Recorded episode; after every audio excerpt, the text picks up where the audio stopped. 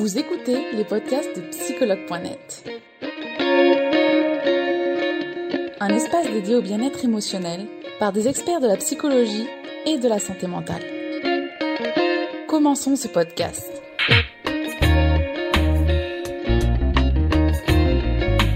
Bonjour Laura, bienvenue. Bonjour Charlotte, tu vas bien? Oui, merci et toi? Super bien, merci beaucoup. merci donc d'avoir accepté de faire ce live sur la construction de la confiance en soi après une rupture douloureuse.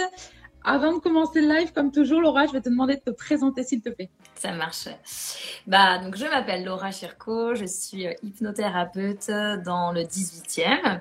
Donc, je propose des consultations en individuel euh, au cabinet dans le 18e ou euh, sur aussi euh, en visio, du coup. Et je propose également des formations à l'auto-hypnose, voilà, pour faire court. D'accord. Merci Laura, merci. Donc, on va voir ensemble un sujet, ce sujet qui est la reconstruction de la confiance en soi après une rupture douloureuse. Alors, on va commencer tout de suite, Laura. Alors, justement, quelles peuvent être les conséquences d'une rupture douloureuse? Alors, il y a plusieurs conséquences. Après, elles vont bien sûr dépendre de chaque relation, de chaque personne. On n'a pas tous la même sensibilité euh, au changement, à une rupture. Et aussi, euh, elles vont dépendre de la relation qu'on avait. Il y a des relations qui datent depuis très longtemps, des personnes qui sont mariées, qui ont des enfants, qui ont acheté par exemple une maison, un bien, et des personnes qui se connaissent depuis euh, deux semaines.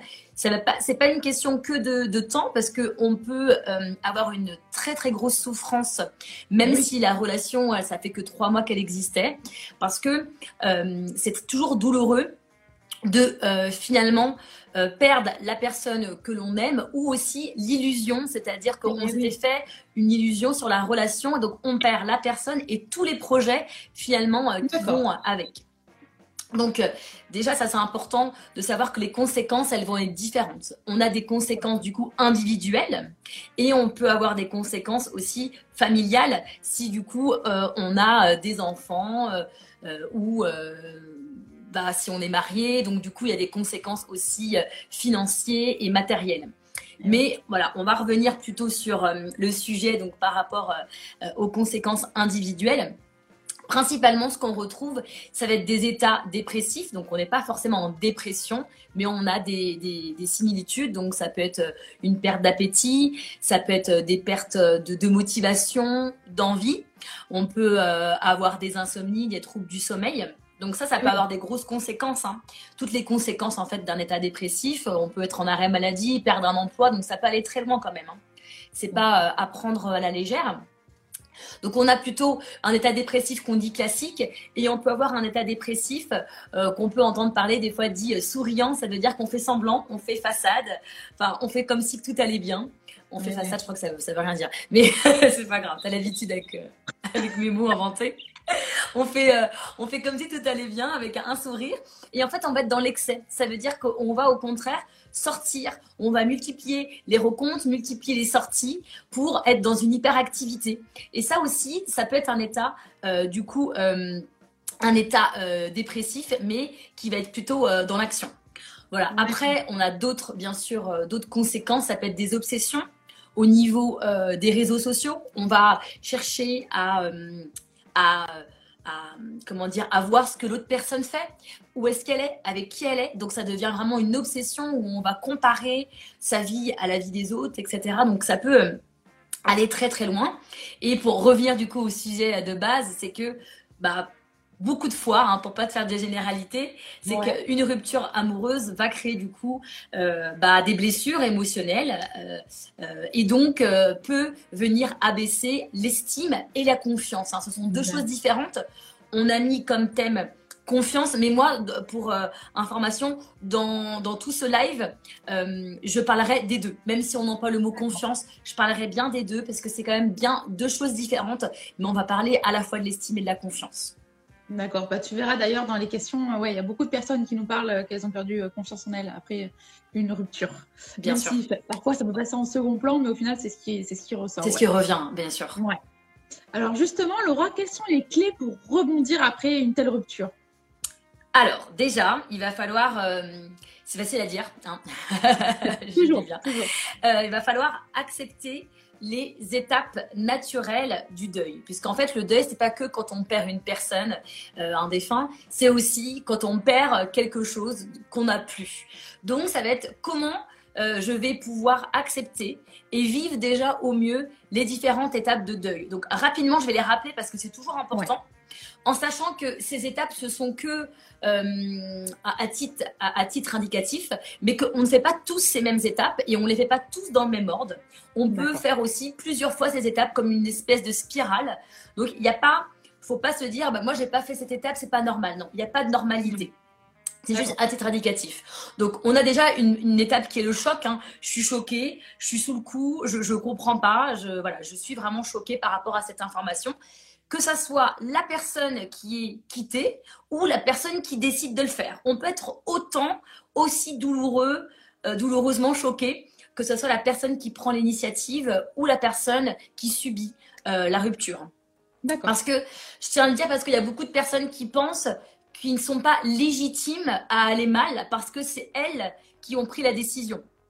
C'est pas Ouais. parce qu'on prend la décision euh, que euh, la personne ne peut pas souffrir. hein. Parfois, on prend la décision parce que bah on a une personnalité euh, qui va être euh, plus prendre plus d'initiatives facilement, mais l'autre euh, voulait la même chose. Hein. C'est pas Ouais. voilà. Donc ça, c'est important. Donc ensuite, quand on a eu ce choc, on va être dans une étape qui s'appelle le déni. C'est vraiment cette réaction où on va se dire c'est pas possible, j'y crois pas, la personne elle va, elle va revenir. Donc voilà, on, on- on Ouais, est dans le déni, on n'arrive pas à y croire, c'est trop gros, c'est pas possible. Il y a, il y a une explication. Il y a des personnes qui disent le matin quand je me réveille, je me dis que c'était un cauchemar. Ben non, c'est la réalité. Donc il y a vraiment un déni. Ensuite, on va être en colère. Donc, quand on est en colère, on va souvent blâmer la personne ou soi-même. Donc, on va être très dur, très, très, très dur avec soi. On va être méchant. On va chercher à trouver un coupable. Même si ça peut être nous aussi. hein. Et en fait, cette colère, elle va se transformer et après, elle va devenir de la tristesse. La colère et la tristesse, c'est souvent deux euh, émotions qui sont finalement similaires.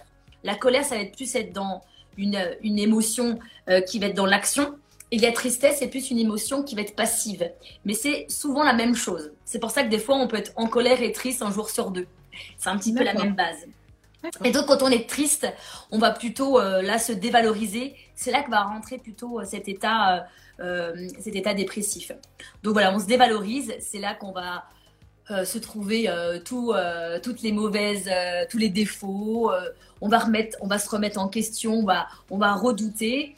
On, on va redouter. On va, se- on va douter de, de tout ce qu'on a pu dire, qu'on a pu faire. Donc on est vraiment axé dans le passé là à ce moment-là. hein. D'accord.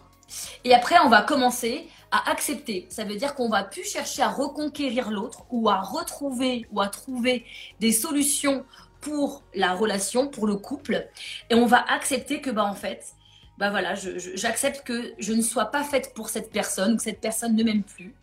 Et donc, voilà, je, je tourne la page et c'est ce qui va permettre l'acceptation de passer à la dernière phase qui est la reconstruction.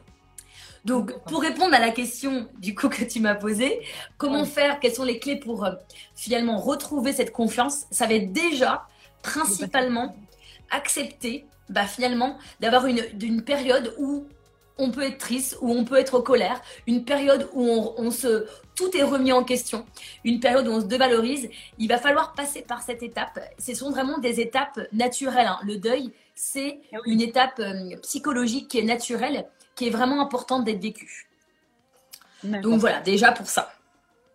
D'accord. Merci, euh, merci Laura. C'est vrai que souvent, je pense Ça va, c'est clair? Je Ouais, je pense que souvent les personnes elles veulent passer en fait d'un tout au tout, oublier. C'est Oui. vrai que ça, ça revient souvent. C'est on veut oublier la souffrance, on veut oublier, mais on est obligé de, de vivre cette souffrance finalement. C'est-à-dire que on peut pas, euh, enfin, on peut euh, accepter de ne pas accepter. c'est un peu paradoxal, mais oui, j'ai pas envie d'accepter de passer toutes ces phases. J'ai envie tout de suite d'aller bien, de sortir, de rencontrer quelqu'un. Sauf que euh, la tristesse, la colère, elles vont permettre de faire sortir des émotions qui euh, ont été peut-être inconscientes et qui sont ressorties pendant la rupture, pendant le choc.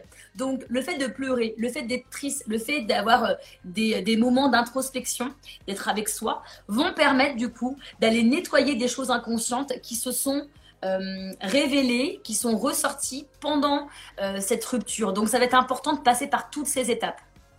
D'accord. Alors, on n'a pas parlé d'outils, c'est vrai, euh, pour passer aussi ces étapes, mais il y a quand même Chachou qui nous dit écrire sur une feuille ses, euh, peines. Euh, oui, alors je vais, je, vais, je vais en donner après, tout à fait. D'accord. Ok, super. Mais c'est très bien, bien sûr. alors, du coup, quels sont les signes, Laura, qu'on n'a pas confiance en soi finalement? Alors, ce sont des signes, bien sûr, que ce soit lié à la rupture amoureuse ou de la confiance en soi de manière générale. Donc là, je vais parler de signes de confiance et d'estime. Hein, pour faire un petit récap quand même sur la différence, c'est toujours important. La confiance en soi, c'est vraiment cette prédiction que je crois que j'ai ou pas dans telle situation. Donc ça dépend aussi du passé, si je suis capable, si j'ai les ressources adaptées pour vivre telle situation. On peut avoir confiance en soi dans un domaine et pas du tout dans un autre j'ai confiance en moi dans le sport, par exemple, et pas euh, en tant que cuisinière. Donc c'est très fugace, hein, la confiance. L'estime, par contre, c'est plutôt une base, c'est vraiment une auto-évaluation sur ma valeur. Si je me sens légitime, si je m'aime, si j'ai de l'amour pour moi, si je respecte mes besoins et mes valeurs. Donc on a deux choses différentes. Mais bien sûr, quand on a une rupture amoureuse, ça vient toucher les deux, puisque ça vient remettre en question ma valeur, est-ce que mhm. je suis quelqu'un de bien? Est-ce que je suis digne d'être aimé? Et ça vient aussi remettre en question ma capacité finalement d'être seule, d'avoir une vie sociale aussi, seule. Qui je suis en tant qu'homme seul ou que femme seule? Qui sont mes amis? Euh, Quelle est la place que j'occupe? Est-ce que je suis capable de vivre seule? Est-ce que je suis capable de dormir seule, de faire à manger, etc. Donc ça vient toucher les deux. Donc pour répondre à ta question, quels sont les signes? Il y en a plusieurs. Donc là, je vais vraiment parler de signes de manque de confiance et d'estime. Mais principalement, ça va être des personnes qui... Je parle tellement vite que je m'essouffle toute seule. Mais c'est qu'on a des choses à dire. C'est qu'on a des choses c'est ça. C'est que quand je sais qu'on n'a que 30 minutes, j'ai un début. T'as 200, 200 personnes qui te suivent. Donc t'inquiète pas, c'est que c'est intéressant ce que tu dis. Du coup, les différentes euh, les différents signes. Donc on a des personnes qui vont douter d'elles. Donc ce sont des personnes qui vont avoir des difficultés à prendre des décisions. Elles savent pas. Elles vont avoir des difficultés à à faire à prendre un choix, une décision. Donc elles vont souvent demander euh, l'amont ou l'aval, je sais jamais, je me trompe tout le temps, euh, de l'autre. Donc elles vont ces personnes-là avoir finalement donné plus de valeur à la parole et à la vie, à l'opinion des autres qu'à elles-mêmes. Donc, mm. du coup, elles vont faire des choix qui ne seront pas forcément les meilleurs, puisque ça ne sera pas leur propre choix, mais des choix qui vont venir de l'extérieur. Mm. Donc ça, ça peut être déjà des signes. Ensuite, ça peut être des personnes qui peuvent avoir des difficultés à prendre la parole, à s'exprimer. Des, euh, des, personnes qui peuvent avoir aussi des signes. Hein. On a des personnes qui peuvent avoir peut-être les mains moites, le cœur qui bat, ah, du stress, de l'anxiété. Euh, D'accord du bredouillement, du bégaiement. Bon, voilà, c'est des choses très, très, très larges, mais ça peut, ça peut arriver, de la transpiration également. Et des personnes qui, du coup, vont avoir des difficultés aussi à euh, changer, euh, à changer, c'est-à-dire elles vont rester dans leur zone de confort parce que ça les sécurise et donc elles vont avoir des difficultés à euh, se donner peut-être des challenges, à faire de nouvelles activités, de faire de nouvelles rencontres ou du coup avoir tout simplement de l'ambition. Voilà, donc c'est très très large hein, ce que, ce que je dis. Mais après, voilà, ça peut être du, euh, ça peut être de, bien sûr d'autres choses, mais euh, c'est vraiment principalement ces signes-là qui peuvent revenir. D'accord, j'imagine que du coup ça parlera aux personnes qui n'ont pas confiance en elles et elles vont se dire effectivement j'ai tout ça quoi.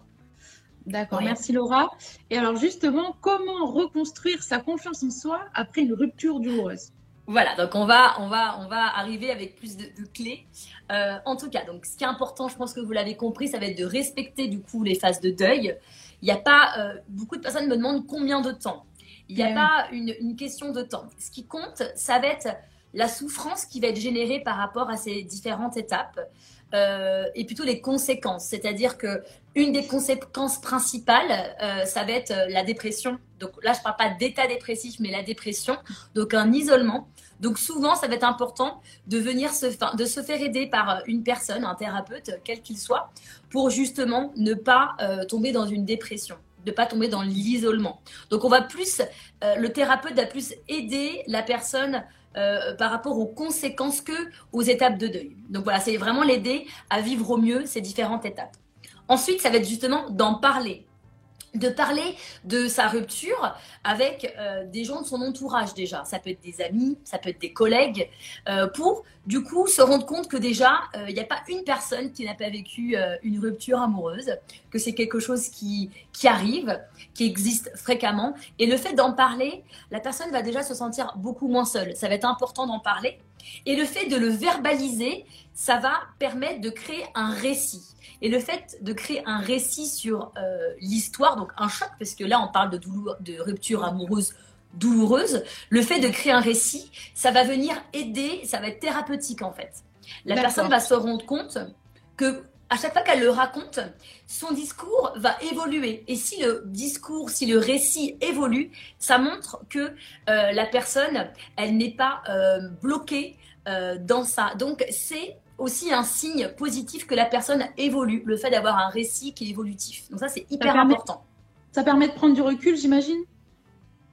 Oui, ça permet de prendre du recul, ça permet de, se rendre compte que finalement, en racontant, bah, la personne n'est pas 100% euh, fautive, que ça n'empêche, c'est pas parce que la personne, elle vit une rupture que elle, elle doit se remettre en question. On remet en question la relation, mais pas l'être pas la personne qui elle est. Et le fait d'en parler, le fait d'avoir un soutien, d'avoir des remarques, d'avoir aussi peut-être euh, des, euh, des témoignages, ça va faire du bien à cette personne. Donc d'en parler avec des amis, des personnes de, de, confiance, et ça peut être aussi, bien sûr, bah, d'en parler peut-être aussi à un thérapeute si la personne, elle a besoin d'avoir une personne peut-être neutre, ou si elle sent qu'elle n'a pas un entourage qui est bienveillant et qui ne juge pas. Ça peut être aussi intéressant. Voilà, le fait d'en parler, ça va permettre de nettoyer des mémoires aussi euh, qui remonte par rapport à, à, la rupture. Après, il y a une personne qui, du coup, euh, parlait d'écrire. Oui, je trouve que c'est très intéressant de d'écrire. C'est-à-dire d'écrire euh, une lettre. On peut faire plusieurs manières. On peut écrire une lettre soit à la personne, tout ce qu'on aurait aimé lui dire, tout ce qu'on lui reproche aussi, c'est vraiment se laisser aller sur cette feuille. On n'est pas obligé de donner cette feuille, cette lettre à cette personne. On peut la garder, la déchirer, la brûler, faire un rituel aussi on peut soit s'adresser à la personne, soit s'adresser aussi à la relation, soit s'adresser à nous dans le passé, à la personne qu'on a été dans le passé. On peut aussi se faire une lettre en peut-être en se pardonnant d'avoir euh, fait tel ou tel acte, etc. Donc il y a plusieurs façons de parler à différentes personnes, soit la personne, le partenaire, soit la relation, soit nous-mêmes, et on décide en fonction de nos besoins de donner, de brûler, de lire à voix haute. Aussi, de lire à voix haute, ça permet de faire passer les émotions à travers la gorge, à travers le chakra, le, chakra de la gorge, et ça permet aussi de faire passer beaucoup de choses. Donc ça, ça va être important également. Il y a un exercice aussi auquel je pense que tu n'as pas pensé à, à, partager, c'est l'exercice aussi des bonhommes allumettes. Il y est sur mon, euh, ma, mon ma, ma, page Instagram. Les bonhommes allumettes, ça va permettre de couper des liens euh, qui sont des liens énergétiques qui sont du coup invisibles.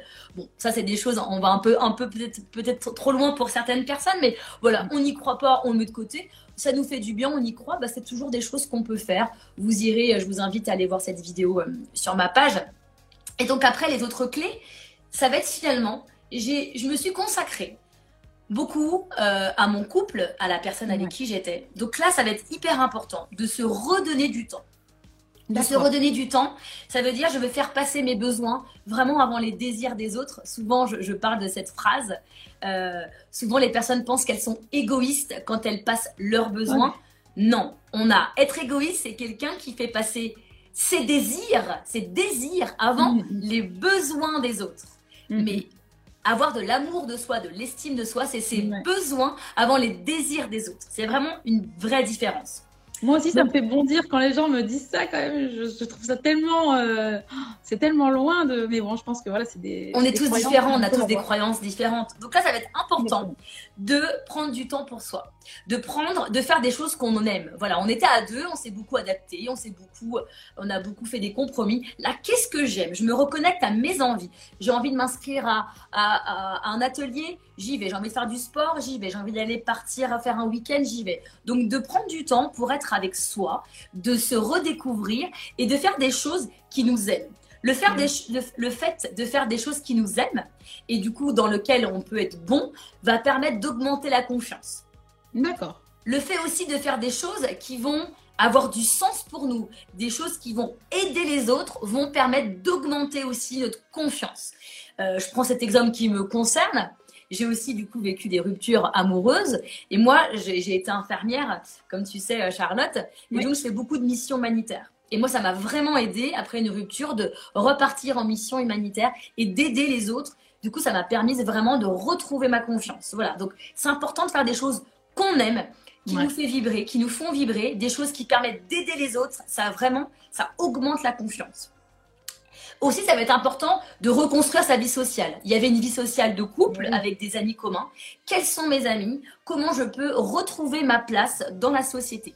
Donc c'est parfois on perd des amis justement. Excuse-moi, j'ai pas entendu, pardon. Excuse-moi de t'avoir coupé, mais parfois c'est vrai qu'on perd, on perd des amis.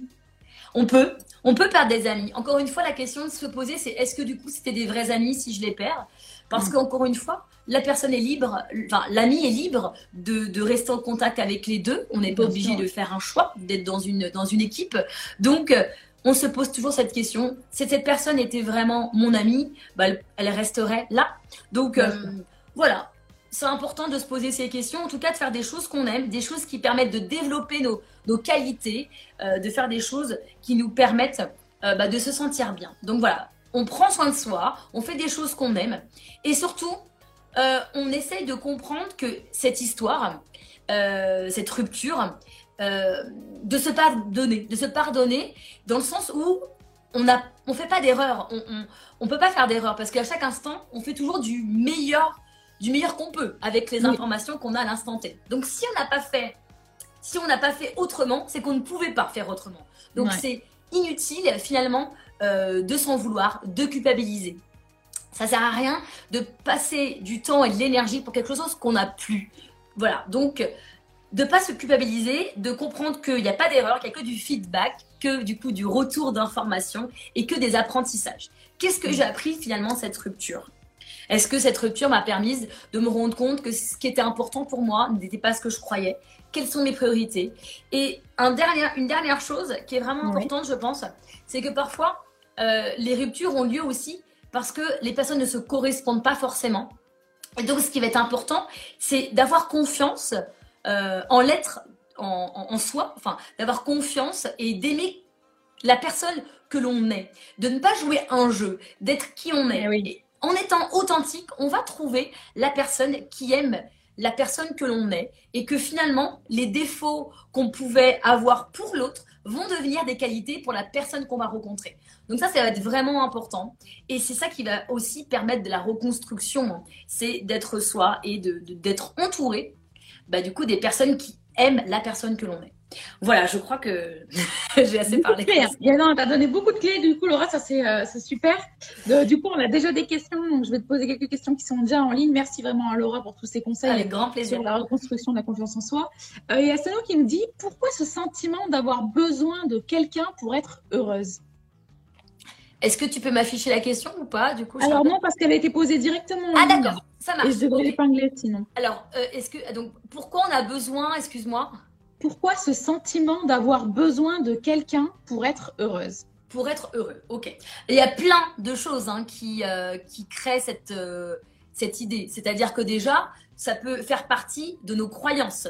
C'est-à-dire que les croyances, ce sont des conditionnements qui nous ont été transmis si on entend enfant, si on entend dans notre entourage, nos parents ou la société nous dit que pour être heureux, il faut être amoureux, pour être heureux, il faut être en couple, pour être heureux, il faut ceci, cela, bah forcément, on a cette impression que c'est indispensable, comme si on ne pouvait pas euh, se contenter d'être seul, comme si on ne pouvait pas être heureux en tant que femme ou homme célibataire. C'est vraiment cette idée reçue. Du coup, on va courir derrière, on va courir derrière l'amour juste pour être heureux.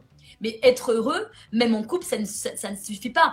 moi, je donne toujours cet exemple de cette image de gâteau. Il faut déjà avoir le gâteau, et puis la relation de couple, c'est la petite cerise qui vient. Euh, sur le gâteau. Donc ce sentiment que cette personne a, que beaucoup ont, que j'ai pu avoir, etc., c'est vraiment parce que c'est ce qu'on nous a mis dans la tête.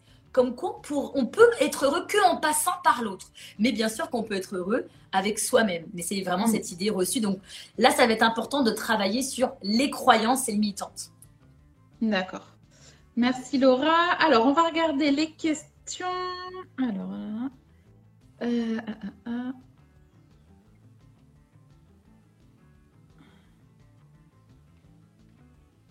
alors, il y a un petit bug avec la story du coup parce que j'ai la, j'ai les questions sur la peur de l'abandon. Ah oui, oui, pour le prochain live de 13h. Eh Et ouais. Donc non, on va pas te poser des questions sur l'abandon, j'aurais bien aimé, mais malheureusement, je crois que ça a pris, bien sûr, bien évidemment, que les questions sur l'abandon. Génial. C'est pas grave, prends des questions qui, qui s'affichent là directement, j'en vois plein. Alors, on va regarder ça. Ta, ta, ta. Donc n'hésitez pas à poser directement vos questions en ligne, vu que malheureusement Instagram n'est pas parfait. Euh, j'aime bien parce qu'il y en a qui voient des signes. Ils me disent ce live est un signe, je, vis actuellement une rupture. Alors, euh, alors voilà. Donc justement, on en a une. Euh, justement, moi, j'ai perdu mes amis après avoir quitté une personne pour infidélité. Mhm.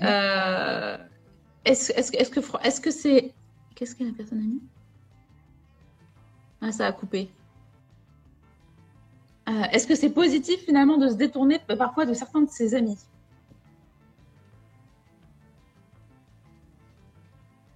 Laura, tu m'entends? Ouais, ouais, je t'entends.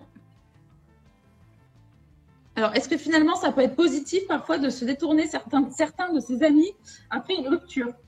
Alors, c'est toujours la même question qu'il faut se poser. Ces amis-là, euh, pour quelles raisons euh, ont décidé de couper les ponts? Est-ce que parce que pour elle, euh, cette notion d'infidélité était pas dans ses valeurs? Je ne sais pas.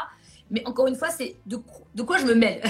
C'est-à-dire que ça, son histoire amoureuse est indépendante de ses histoires amicales.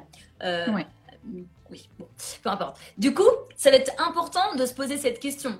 De, de, savoir pourquoi il y a cette rupture. Si, cette, si ces personnes-là étaient dans le jugement, ne se met pas à la place de la personne, n'essaye même pas de comprendre, effectivement, ce sont du coup des personnes qui peuvent être toxiques s'il y a un jugement, s'il y a un manque d'écoute, un manque de compréhension.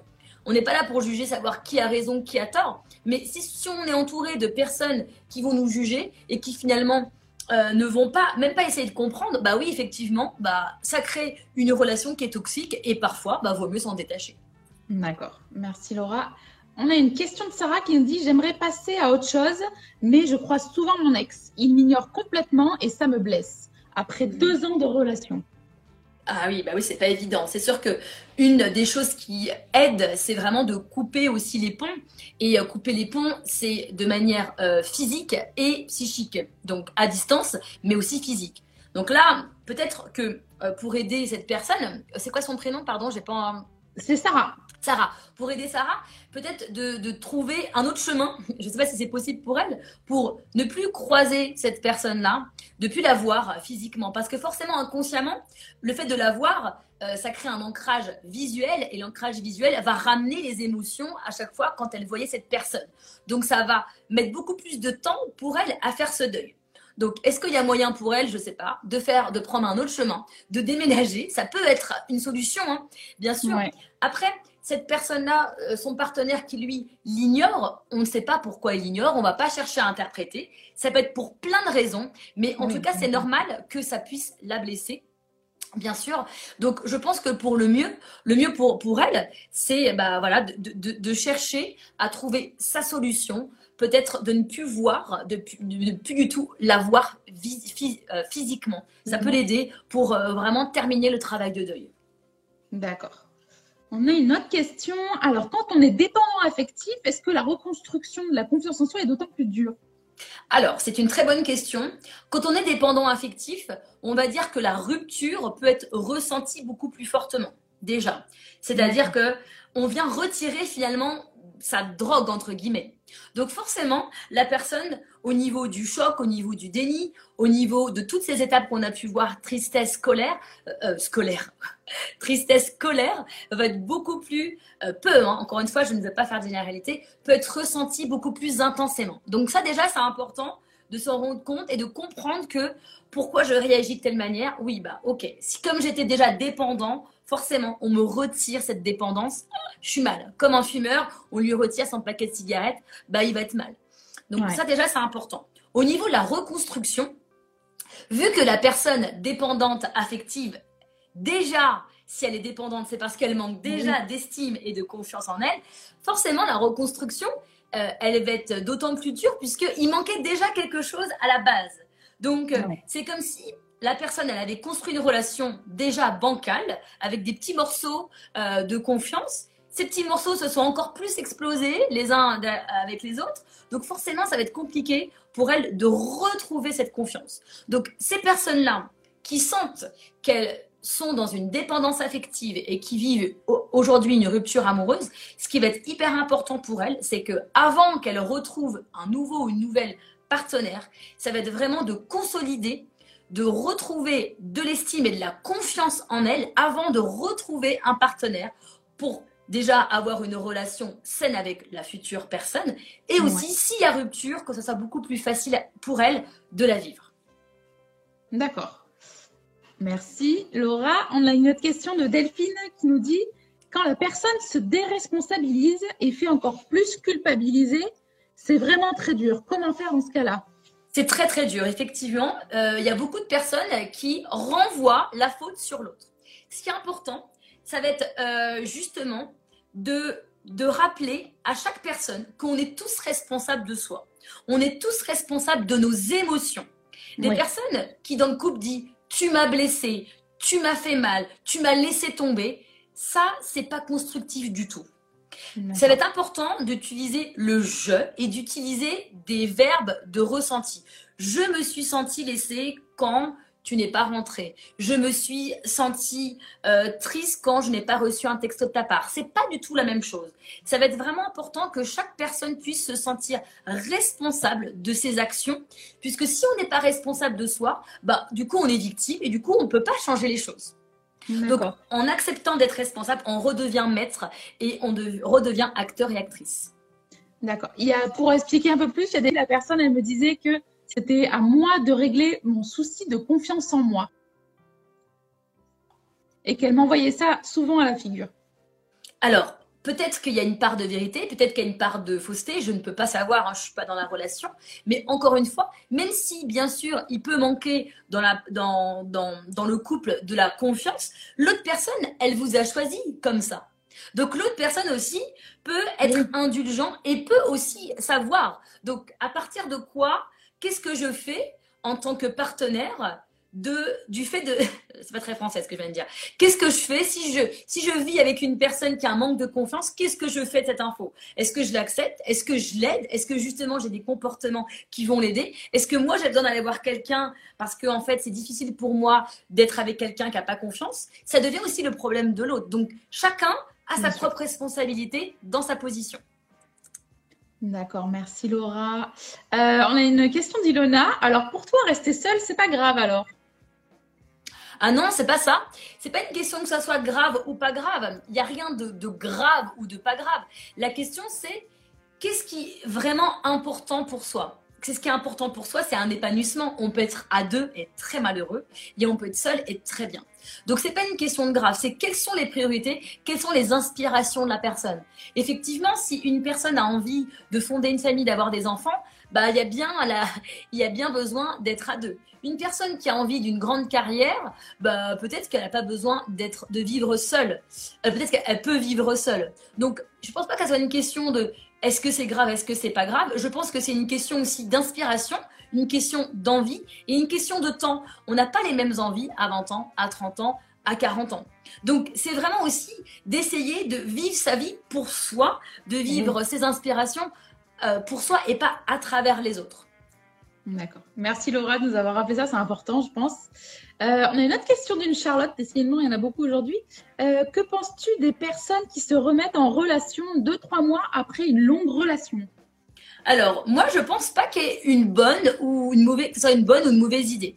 Ce qui est important, c'est de savoir, à partir de la première, enfin, de la rupture, du coup, d'avoir conscience de ce qui n'allait pas. Qu'est-ce qui n'allait pas? Est-ce que c'était un manque de communication? Est-ce que c'était parce que euh, l'environnement n'allait pas Est-ce que c'était un, un je ne sais pas, quelle, est, quelle, a été la source de la rupture? Si cette, ce problème, le couple a trouvé la solution, bah, elle a tout à fait raison de se donner une seconde chance.